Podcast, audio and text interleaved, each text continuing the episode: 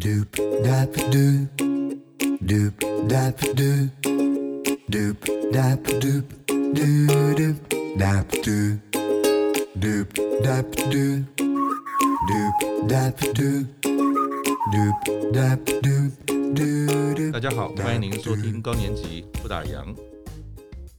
最近我看了一份资料哈，他是说，二零一八年哈，台湾平均退休的年纪是六十一点七岁。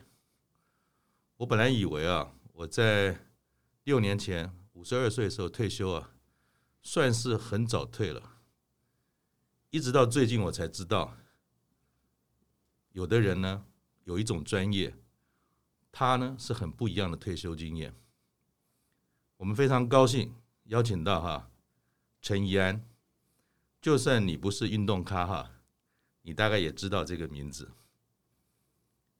他呢是。一九八八年、一九九二年的奥运跆拳道示范赛跆拳道金牌的得主，他也是台湾第一位奥运金牌的得主哈。他当时只有十五岁哦，十五岁哦。你知道他是几岁退休的吗？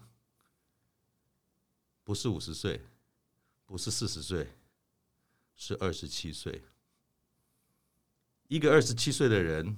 走过我们可能在五六十岁才走过的路，那会是一个什么样的情景哈？我想待会呢，想要跟他好好聊一聊，是不是就让我们能够欢迎啊，有着台湾之光、长腿姐姐、甜姐称号的陈怡安。怡安你好，咱们好，各位朋友大家好。怡安，请教你一下哈，我们待会当然好好跟你聊一聊这个二十七岁退休的这个故事。那这么多年过去了。我知道，其实你现在啊，除了是跆拳道的选手的经验之外，其实还忙着很多的事情啊。你现在当下啊，都在忙些哪些事啊？我的生活的呃角色大部分就是女工、老妈子，因为我有两个小孩嘛，是是是，所以老妈子的这个呃任务是绝对逃不掉的。嗯、那我自己的手工皂是因为我们自己生产，我都常常说我。呃，我们是自作自受，嗯、就就就所以就是女工，嗯、对。那当然我会也会加上我是呃快乐女工，幸福老妈子，嗯，就是我其实还蛮享受我的生活。嗯、那另外我也是学生，嗯，然后还有很多在运动组织里面的一些呃角色这样子。所以听起来也是很忙碌哈，非常忙碌。那你除了跆拳道现在还在练习吗？还是跆拳道已经都放在一边了？跆拳道早就在二十七岁退休的时候给丢了。那现在就不运动了吗？呃，我这两年开始做瑜伽，嗯，然后我也学西洋剑。西洋剑，嗯。为什么是西洋剑？是因为你的手长脚也长，会比别人容易刺到别对方吗？其实一直都觉得西洋剑的那个就是这个服装穿起来很帅。其实我本来想要学一些不一样的东西，就是可以看到脸的，就是不要带护具、护护头什么的。你看跆拳道就有护具、护头，对不对？其实那个脸颊就会被那个护头这样压着，这样子，然后。想说，哎，有没有别的运动，就是可以那个不用带个护头？结果选了西洋剑，就整个脸都罩起来。不，至少一个好处，女生的皮肤应该会变白，不会晒到阳光。啊，确实确实，呃，这两个运动都是室内运动，所以就不用风吹日晒雨淋的这样子。那除了西洋剑啊，那西洋剑它是一个兴趣，还是偶尔也会一些比赛，你也会去参加吗？呃，参加了一些比赛，其实我练习的时间不长，嗯，那可能也是因为都是积极项目嘛，所以我有一个呃，这个跆拳道的本能，就是、嗯、拿起剑来的时候呢，我就很敢乱刺这样子。那呃，在刚学没多久的时候，我们就有呃，就在台北有办了一个呃亚洲的锦标赛，就是呃长青亚洲长青锦标赛，哦，是。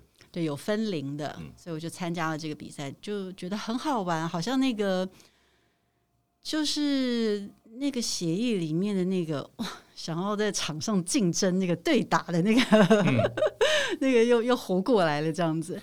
所以你刚才讲这个，我我突然想到一件事，就是虽然你你离开江湖很久了哈，是，可是你刚才提到说，其实西洋街里面的这些运动竞技元素。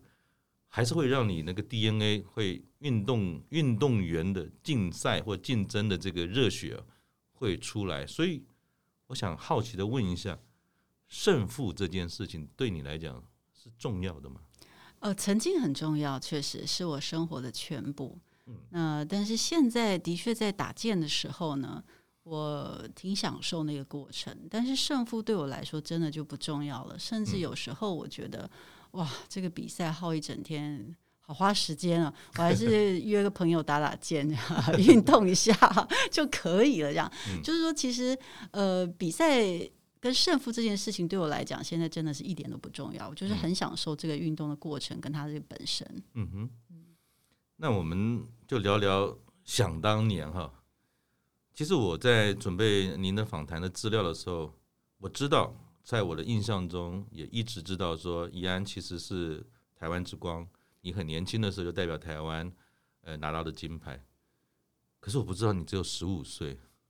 我记得我十五岁的时候，可能还长了一堆青春痘，然后还不知道要念 念哪个学校，功课又很鸟。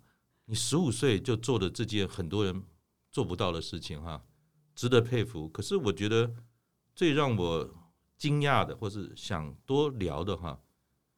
你二十七岁就退休了，从十五岁到二十七岁当中，应该发生了很多事情吗？嗯，应该我七岁开始学跆拳道嘛，然后十三岁进国家队。那十三岁进国家队之后呢，我的生活大概就是都在训练中心，然后团体生活。每天就是以训练为主。嗯、哼那在呃八八年之后，我是进了基隆女中，嗯、有有念一点点书啦。然后后来为了九二年奥运，也又又回到呃呃回到左营去训练中心。所以其实那里就是我成长的地方。嗯，对。那嗯，比赛对我来说就是。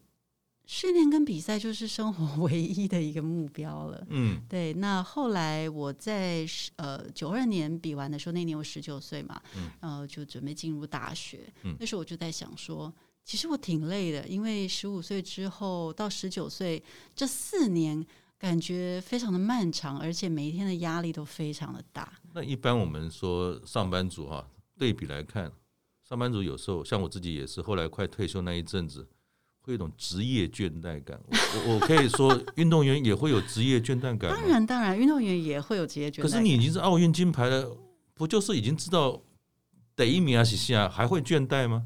可是好像你就是永远只能有那个，就是只能朝向那个金牌，就是你不能是第二名或是其他的名次啊。所以其实。有时候会觉得，我到底做这件事的乐趣是什么？除了拿第一名，会会忘了我其实就是很喜欢运动，很喜欢跆拳道这件事情。嗯、对，那我觉得主要是因为自己自自己给自己的压力啦，有当然也有有大家的期望嘛。嗯哼，所以我在很年轻的时候就觉得，呃，比赛这件事情让我觉得没有太多的乐趣了，相对反而是压力比较多。那我也希望我的人生能够有一些呃不同的学习跟成长，嗯、所以我在大学的时候就选了非体育科系。嗯，我希望认识不同的人，我希望开拓不同的人生。嗯哼，对。那其实在，在在大二那一年，我有呃。那时候就是因为又要顾及学业，然后又要训练，嗯，所以我后来就选择我在大二的时候就退休了，嗯，对，虽然是提保生，然后有一些争议，嗯，可是我还是觉得我想要念书，嗯，好好的念书，所以我就就退休了。但其实退休的那时候呢，应该说，呃，我们我们的每一天的生活，比赛的那个张力是很高的，然后成就感是很高的。嗯，所以其实当我真正退休的时候，当然在学校专心的念书，嗯，然后也很享受我的生活。嗯，那但是过了可能一两年开始工作之后，会发现，哎，我的我的生活当中到底少了些什么东西？好像没有什么能够激起我的热情的那种。可是当时就说二十七岁哈，退休。一个是不管是乐趣也好，成就感也好，那退休的主要的原因是什么？让你放下了，还是退这个所谓的运动员他有个天险，就是年纪到了某些程度到了，你不退休都不行。说你当时做了这个决定，我知道很多运动员有的时候为的是因为受伤，有的时候因为各式各样的原因。是是是。那当然，不同的竞技项目对年纪有不同的状态。是。那你自己决定退休，最主要从运动员这个角色退下，而且是这么大的一个光环退下，最主要的原因是什么？嗯、呃，就是我想退下了。累了吗？可以，我这样讲。累了，所以其实其实我在大二那一年退的时候，我没有想到我会再复出比赛。所以我其实中间有休息了一段时间，嗯，原本就是可能退的时间更更早，可能大概二二十岁就选择退休了这样。嗯、那后来我其实，在工作一段时间之后，就是又在复出比赛。嗯嗯、那当然，我觉得也是想念那个比赛的感觉，然后所以又放不下了，放不下，放不下。想当时，就是、想当时是啊，好累，可是过一阵就觉得又好甜，是吧？应也不是说好甜，就是说，嗯，应该说我在生活里面我没有去。找到一个很好的转换的方式，嗯，我不知道要用一个什么样的方式让我的生活再充满目标跟成就感，嗯哼，那我想要重回那个舞台，再去追寻一些什么，嗯，那尤其是奥运，我那时候是示范赛嘛，嗯，就在两千年的时候，跆拳道立为正式项目的时候，我就想说。啊、哦，我我我想要再试试看，嗯，就是我又又在又在复出，嗯，那复出之后，原来就是设定打完两千年奥运我就要退休了，嗯哼，那很可惜的是，后来我又加上受伤啦等等的原因，就没有选上，嗯，没选上之后，就是本来也是设定要退休了，然后自己的状况其实因为年龄也到了嘛，然后这个呃自己的又受伤，状况也不是这么好，所以就是按照自己原来想要设定的方式退休，只是。本来是想在奥运之后退休，但是我是在奥运之前没有选上，我就退休了。这样，所以这个是跟你想的不一样的地方。对，不一样。我大概哭了半年。那个、那个、那把眼泪哈，我方便知道为什么吗？嗯，是没有了这个机会，还是没有照你想象的方式去退休？因为。职场上哈，也不瞒你讲，像我们这种五十几岁、六十岁的，这年头能够安全下庄的人不多。每一个人都希望，假设就像我们男孩子当兵要退伍的时候，好像背一个彩带，然后连长什么人都给你鼓掌，说：“哎，谢谢你为国家贡献。”都脑子里有那么一个一个情境，说这是我想要退休的情境。那对你的那把眼泪是是是是也是一样，我们这种。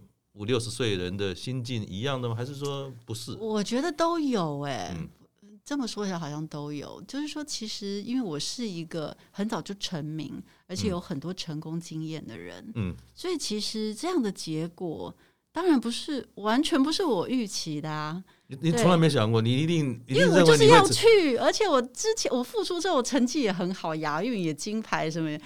就是，但后来没想到，就是在关键的时候受伤，这样，所以其实有，我觉得有很多的遗憾在里面。嗯，那我就这么想要，就不能去，嗯、所以，所以我想那个时候有心里有很多的呃，就是不甘愿吧，也有很复杂啦，对啊，对啊，对啊。但是我觉得那个时候，呃，对我人生来讲是很很重要的一个阶段，然后也是很好的一个养分。因为其实经过了那一段时间的沉淀跟思考之后，呃，我我觉得我就是重新的去认识自己，然后重新再开始，然后对于很多事情有不一样的看法，然后价值观也不一样，这其实挺好的。因为你你这么年轻哈，就面对一些怎么讲取舍，或者说从一个舞台到另外一个舞台。而且你又表现的那么好，然后完全跟你想象的剧本不是最终这么演的哈。那我其实我们就在想到说，好像退休这件事哈，不论是年轻的，或者说五六十岁照这个上班族一般要退休的，都他都要面对两个事情哈。一个是我自己啊一向很擅长的事哈，反正退休了就应该不被需要，就我很厉害很会的。我这一辈子都在干这件事情，好像不被需要了。另外一个是说，我们五六十岁不被需要，好像从世俗的观点还可以接受，因为人生走了那么长，年纪也到了。但是你在当时除了跆拳道，你会不会有个心说，那好了，那我不干这件事了，我下一件事到底要做什么？那这两件事情在当时哈，对于你不管是这种纠结跟惆怅，哪一件事对你来讲比较困难？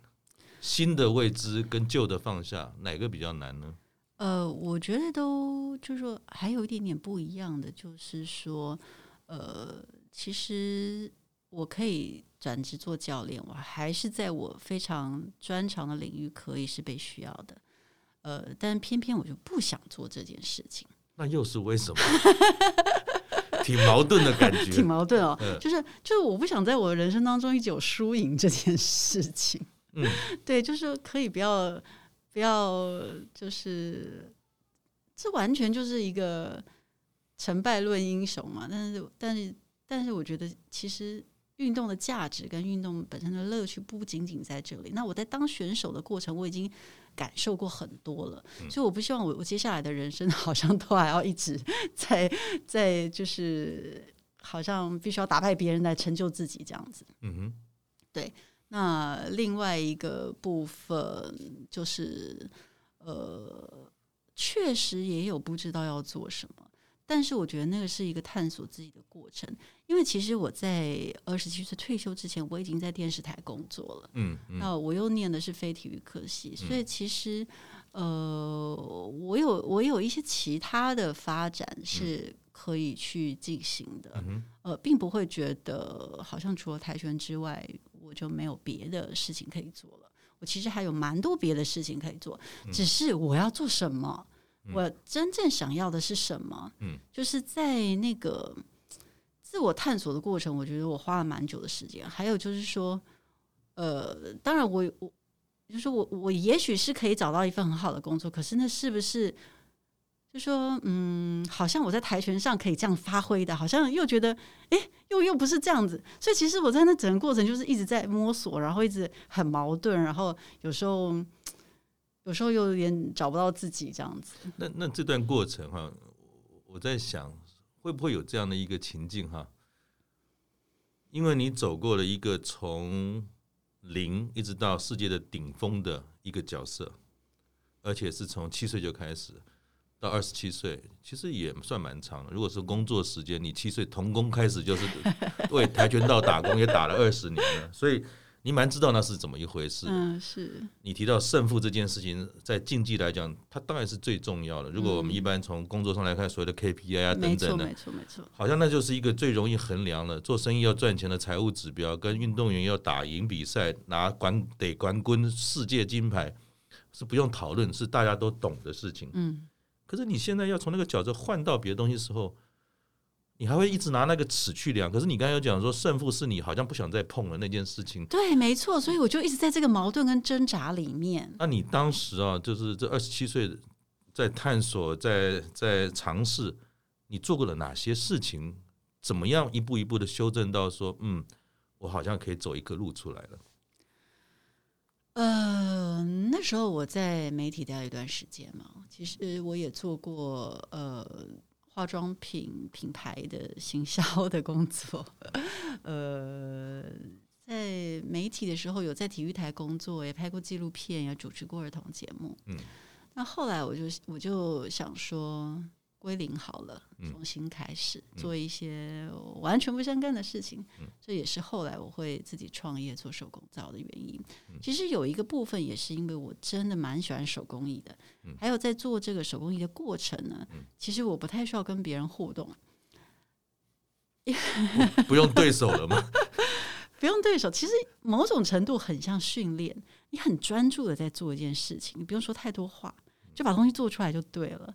其实我觉得在那个时候，我人生的一个状态是，我有一点没有方向。然后一方面也是我的经历比较特别。嗯，呃，那个年代又没有什么生涯 规划或者是什么辅导之类的，我不知道，我不知道要找谁聊，或是有什么人，是不是有什么什么样的方式可以让我自己找到一个出口？所以我就。花蛮多时间做造的嘛，那在做造的时候，我觉得我很平静，嗯。嗯，然后做出来的东西就很好用，我自己也很喜欢，所以我就想说，嗯，那如果创业的话呢，就来跟大家分享这个呃跟我有革命情感的手工皂，因为它其实陪伴了我走出人生很低潮的一段时间。那手工皂跟你又是什么样的因缘开始的？我其实就是到国外去比赛的时候，看到那个手工皂就就觉得很着迷，嗯、然后洗起来又不会过敏，然后那个当那个水跟那个皂，然后在我手上起泡的时候，我觉得那个感觉 特别的迷人，很奇怪。我就是有一个这个觉得它很迷人这样。后来我逛书店的时候，就看到了一本啊，什么手工皂，原来皂可以自己做。我就把那本书买回家，然后查字典，一个一个字查，然后怎么做，然后找原料，尝试这样。所以其实，在当选手的时候就，就就有开始在玩，但是就也没那么多时间嘛，就玩着玩着这样。那后来也是因为两千年奥运没选上那段时间，我实在是任何人都不想面对，那我觉得太多的安慰对我来说 也是。越多反而越重，真的，所以我就躲在家里，每天都在做造这样。所以后来我在做造这件事情上，我我觉得找到了，我不晓得是不是因为那个时候安定了我的心，这样。所以我后来后来在创业的时候，我就选了手工皂，所以其实是很复杂的一个一个一个心境这样子。因为你刚刚才也提到，就是说 在想当年啊，没有什么生涯辅导，甚至心理智商等等哈。嗯你完全是一个人，诶，有一个自己的方法，当然也忍受很多的怎么讲孤独吧，哈。嗯。那你在寂寞的时候，嗯，就我的理解，运动员其实除了体能技巧好之外，我们一般讲心理素质，很多人在最后一刹那，是因为心理素质的本身跟冠军就失之交臂。那我不知道你自己。从一个运动员的身份一路走来，在你自己低落的时候，你通常是怎么自处跟来疗愈的？嗯，就像刚分享的是，我花很多时间做手工皂，嗯、然后跟就跟自己相处，然后哭啊，听音乐啊。嗯，就想做什么就做什么，就是完全的放纵自己。因为当运动员是需要非常自律的，嗯，不太可能 有是想怎么样就怎么样这样。所以那段时间就是我想哭就哭，我想做早就做早，我想怎么样就怎么样。我想听音乐，我就去找我喜欢听的音乐，就这样子，嗯、然后让自己彻底的，应该就是放空了半年吧。嗯哼，对，然后直到有一天。呃，我妈跟我说，嗯，那个就是没关系，你好好好好休息，我养你吃饭而已嘛。我就觉得，啊，我不好吧？然后当然也是因为我后来还是去了雪梨奥运当奖评，嗯嗯，因为因为就是一直觉得很想去嘛。嗯，那后来我就想说，那如果不能当选手，我就去当讲评啦。反正我有在电视台工作的经验，嗯，所以我后来也去当了讲评。然后去了那里之后呢，呃，其实，在台湾场上，我算是非常资深的选手了。是，所以其实大家看到我的时候都很惊讶，哎，你怎么来了呢？你怎么没有比赛？嗯，然后我就要一一解释说，哦，我没有选上这样子。然后跟这个美国队长一边，跟英国队长一边，跟希希腊队长一边，跟那什么队长一边，我就觉得，哦，对啊，我好像必须要去面对这件事情。嗯哼，因为你讲得出来了。对，然后。我当时觉得哇，我怎么？难怪我一直觉得心情不太好，就是我一直可能没有面对这件事情。但那时候我我我在跟大家讲说啊，我就是没有选上，所以我没有来当选手这件事情。我让自己也意识到，说我必须自己先承认，然后面对放下，我才能重新开始。嗯哼，对。这比得冠军更难吗？难。为什么？不就是接受转念就好了？那得冠军要练十几年才有才有那一天，那为什么？嗯，为什么啊？嗯，我倒是没想过为什么这件事情欸。为什么这么难？就是因为赢一直都在你的面前，你不知道你可以放下吧？可是可是你又说，刚才我们聊说一路走来到今天哈，嗯，你也快五十岁了，嗯。虽然你看起来还是十五岁的感觉 啊，这个转换点是什么时候？胜负曾经是你所有的一切，胜负也曾经是你痛恨的事情。嗯、可是胜负现在对你来讲是可以安然自处，是，而且甚至还可以协助别人做好胜负这件事情。是的。那这当中最差异的是什么？好像有点见山是山，见山不是山，见山又是山的感觉。嗯、就是你现在的情心情啊，就是一路走来了。胜负你是怎么看他的？我想对所有东西来看，包含你跟孩子念博士班，嗯，你有一个很好的家庭跟小孩，你有一个事业，嗯、你甚至还有对未来一些期许。是你把胜负怎么样当成是你现在在你的生涯当中怎么看这件事情？嗯，应该是说，在这个漫长的过程中，我后来慢慢发现，其实大家都很爱我的，嗯，就是。我没有金牌，大家还是爱我。所以，难道会因为当时为了那个不知道为什么原因，我就是爱打爱爱爱爱打跆拳道，然后一路走来，刚好就能有一天不小心十五岁拿到了冠军冠军，突然发觉说，大家对我的关心，除了我是陈怡安之外，其实金牌那两个那那那这个东西也会是变成好像。因为那个大家开始关心我来了，而且那件事情可能还有很多的焦点目光是很大的关系。是的。可是你，可是你现在好像并不觉得那个是一个关键重要的事情了吗？嗯，我想当然，因为我是离开了竞技体育圈嘛。嗯。如果在竞技体育里面，那当然成绩是唯一。对，就是大家关注的焦点绝对是成绩。嗯、但后来我退下来之后，我以为好像没有了那个东西之后，我就没有了自己的价值，或者是说，嗯、呃，我不知道自己的方向在哪里，去去认可自己。但是后来我发现，其实当我把自己归零、抛开那些东西的时候，我身边的家人、朋友、我的伙伴们，他们其实就是。包括我那时候念大学的同学啊，还是依然拥抱你，都一样啊。对他们没有先检查说你金牌拿来没有？是是是，就是都很好。然后我再发现我自己在创业，在在呃工作的过程，我发现其实我们就是很多人一起把一件事情想做的一件事情做好，然后好像也没有一定要没有没有一个什么，就是说我要销售到多少，那个是一个金牌，或者是说一个一个怎什么标准？没有，你就是。去做你自己想做的事情，然后团队合作。后来发现，哦，原来日子可以这么过，然后可以可以是这样子的心态。对，所以后来我就觉得，哇，人生真美好，放下了吗？对对对对对。好，那你的放下哈，又回到说，其实你在转场过程当中，你自己的陈怡安的手工皂。嗯除了让你疗愈之外，其实也变成一个事业嘛。是。那我也相信这样的一个转折，你赋予这样一个品牌，或是这样的一个商品产品，有你独特的意念跟想做的事。那如果请教你一个最简单的，手工皂现在可能非常普遍了，不像早年。你自己对这个品牌，你自己的怎么讲理想，或者说陈怡安的香，这个这个这个手工皂。会希望传达什么样的讯息给大家吗？我想最主要就是爱自己、爱地球吧。就是我们每天都要洗澡啊，嗯、或是保养什么的。嗯、那如果我们可以在这个每天做的这件事情上选择一个是很很环保的、对地球很好，然后对自己也很好的，那何乐而不为？嗯、我觉得就是这么单纯而已。我就跟大家分享我自己喜欢用的东西。嗯、所以其实我对于我的产品或者对我这个品牌，我没有什么规划，也没有什么理想。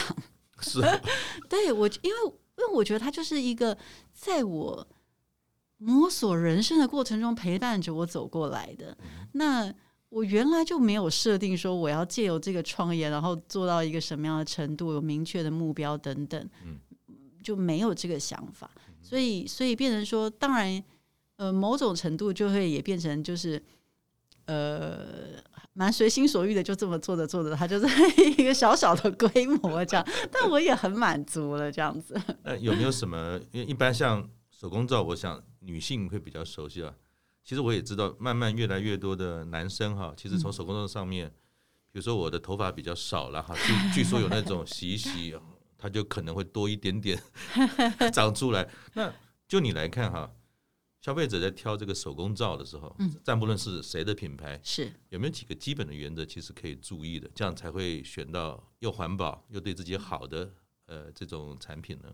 是，我想呃，包装就是尽量是呃环保的材质，然后尽量精简嘛，那这当然，然后再来就是它所使用的原料是什么，嗯、因为其实皂的话，百分之七十二都是油脂，嗯。那其他就是一些可能碱水跟一些添加物这样，所以如果你的油用的好的话，嗯，其实基本上它就是一块好皂，它是一个非常非常门槛非常非常低、很简单的。对我我就是很很喜欢它这个特别单纯、特别简单的一个一样东西，然后光一块皂你就可以从头洗到脚，解决了。所以过度包装的商品，比如说有头的、脚的，呃，那个什么洗皱纹的什么。所以不一定是这样，只要只要一个最简单自然的皂，其实它就有基本的功效就在了嘛。是的，是的，就是说，当然，如果有的人特殊的需求，比如说他可能在头皮上特别的敏感，嗯、或者说脸部是油性，或是呃身体是比较干性，他当然就可以选择不一样的。嗯、可是呃，我因为有一个朋友，他就去环岛，然后他他就说，哎。那我带一块，眼罩是不是可以从头洗到脚，然后还可以洗衣服？我说对，你就带这一块去就可以了。嗯，就说他可以，你当然可以很很很依照你不同的需求去选择一些、嗯、呃洗脸的、洗头的、洗身体的什么的。那、嗯、你也可以就是很简单，只要一块好的皂就可以陪着你。OK，所以是人把事情搞复杂了。就是我们可以选择，它是可以复杂。也可能它是简单，那有些东西它本身就很复杂，你要它简单就没办法简单了。所以这就好像就是这个怡安的风格哈。那也顺便问你一下，就是从一个顶尖的运动员转化成做一个经营企业，在当时哈，你走的这个过程有没有遇到什么 KK 的？毕竟呢，经营企业跟比赛不一定完全一样，你有没有遇到什么挑战或者说调试的过程吗？很 K 啊，就是。我当选手的时候，都是教练叫我做什么我就做什么，然后有防护员帮我包扎，然后每天就是大家都服侍好好的，一群人一群人为明星打点好所有的事情。但是企业呢，经营企业呢，这全部都要自己来啊！对，我还得照顾别人呢。所以从 从从仙女沦落人间变女工了是吗？对呀、啊，对呀、啊，对呀、啊。但是但是就是快乐女工。的确，就是后来发现哦，原来，嗯、呃，其实自己有很多潜能是在这个过程当中去发现，嗯、然后不断透过不断的学习，你会进步，嗯、会成长，这样、嗯。那经营企业，当然有的时候我们也知道有高有低嘛。嗯。那有没有什么在过去这个创业的过程当中，哈，有没有遇过什么挑战？甚至想说，好像这个手工皂也有胜负，就算了。有没有这样的一个历程曾经发生过？嗯，我觉得法令挺挺让我头痛的，就是说，倒不是经营的本身，而是经营的本身。我其实就是维持一个小小的规模，我也没有想要把它扩很大，因为我就是喜欢那个手工皂的温度。所以我从一开始设定的时候就希望说，哎，我我我是我们就是自己做，然后小小的规模可以跟大家分享我们自己自己爱用的东西，这样子。但是在法令上有很多我从来就没有预想过的，或是说，呃，可能在我的呃当选手的时候从来没想过还有什么法令，或是念书的时候可能也没有教这些，想把对方打倒就好了。对，就想说，哎，我做出好产品就可以啦。嗯、但其实事实上，手工皂它其实是属于化妆品类嘛。嗯、那当然，化妆品有化妆品的规范，是所以在包括它的呃制作的场地呀、然后包装啦等等呐、啊。呃，都有它一定的规范。当然，呃呃，就是学习过之后，大家就知道说，哦，原来有这些地方，眉眉角角你需要去注意这样子。对，后来就越来越顺。嗯、那当然，我觉得，呃，可能如果真的是作为一个事业来讲，很多人可能会觉得，哦，手工皂这又麻烦又又不赚钱。可是对我来说，我就是很喜欢做这件事情。那我觉得我我足够了也可以，然后。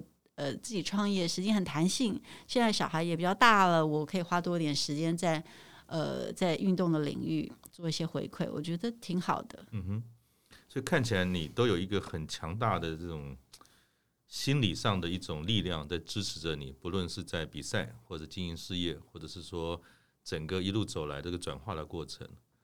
那个一直陪伴着你啊，很强的这个信念，说，嗯，我就是相信这件事情，呃，一直往前进，那会是什么？嗯、呃，会是什么啊？嗯，我觉得是一颗开放的心，哎，然后跟勇气吧。我觉得我蛮有勇气的，然后我对于很多事情也是持一个开放的态度。嗯哼，对。因为我我也看到有一些报道中，呃，访谈你好像提到说你很爱哭。我很爱哭啊！我看什么看什么书啊，看什么剧，就是。很容易，就是、很容易进入状况，很容易进入状况。对，我们家的人就是，只要看到某一一些剧情或什么，他们就会转过头来就说：“妈又要哭了。”然后就看到我的眼泪 啪嗒啪嗒就掉下来，这样子很好玩。所以，是不是其实从你的身上看到一个顶尖的运动员，除了我们常常谈到的是毅力、毅力、嗯、耐力、不服输的精神，是你唯有一直保持开放的心情。你才有机会突破现在的自己嘛？嗯，我觉得是这样，而且的确，在我的运动员养成的过程，毅力、什么耐力什么的，我都有。嗯，对，呃，很而且很自律。嗯，对，我觉得这就是从小呃运动员特别的地方吧，就从小就是这么被训练着。所以，当我有一颗开放的心的时候，我觉得。呃，我的运动员的背景是让我更有勇气的。那问一个可能很笨的问题啊，你这一身好武艺啊，有没有期待你的小孩也能做这件事呢？就是运动员这个方，不一定是不一定是是所谓的这个呃跆拳道了，嗯，还是你是顺其自然？我是顺其自然的，嗯，对，我觉得自己很幸运，嗯，也很感恩，真的是。可遇不可求，又是好的选手，真的，哇，认真的人太多了，嗯，那能够发光发热的，真的是，哇，少之又少，真的，我们看到很多很多为了运动付出一生的例子太多了，所以我觉得孩子们。呃，如果他们想当运动员，很好，那我有很多的经验跟资源，我我觉得会帮助他们。那如果他们不想有自己想要走的路，我也支持，因为自己的人生自己去探索。就像我的父母也不会给我一定要当运动员或一定 要怎么样的一些限制，都是让我自由去发挥。嗯哼，嗯。那最后啊，就是一开始提到，就是说你这位三十年前就退休的前辈。虽然你年纪都比我们小啊，你会给现在正在思考退休这个题目上的朋友哈、啊，有没有什么提点？你一路走来，嗯、呃，我在想，可能我这辈子唯一的退休，大概就是那个时候跆拳道的退休了吧。嗯，之后的生活，我就是有很多不同的学习，音乐、运动，然后事业，我就是不断的去尝试很多新的事情。所以我从来都没有觉得我需要从哪一个位置上退休，或是从哪一个呃做到一个什么程度我要退休。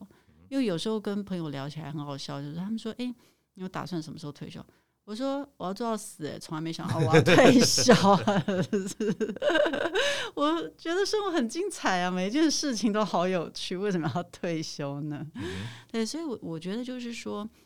呃，可能在在人生的不同的阶段的时候，有时候我们会非常专注在某一件事情上，但是有时候稍微拉开一点，你会发现说，哎，其实除了这件事，你还有很多其他的事情可以同时并行的，而且这些事情都非常的美好，那你就不会在某一个点，对于你局限的这件事情必须要说再见的这种退休的的的状况。我觉得那个在转换跟适应的呃过程会更加的轻松。谢谢谢谢怡安啊！我想果然退休三十年的人跟我只有退休六年的人 看到的世界不一样。我们也期待哈，这个怡安他在他的所谓的人生下半场有一个更开放的，然后一样可以为台湾、为年轻人、为运动能够做些事。那当然更期待，就是说他的这样的一个故事，一个顶尖的运动员，他不论为国家或为自己走过的巅峰，胜负不再是唯一，光环永远会褪去。如果能够像怡安一样走出自己的路，哪怕是做手工皂，只要觉得开心，不一定要做的很赚钱很大，就是一个非常棒的事业。谢谢怡安。拜，拜。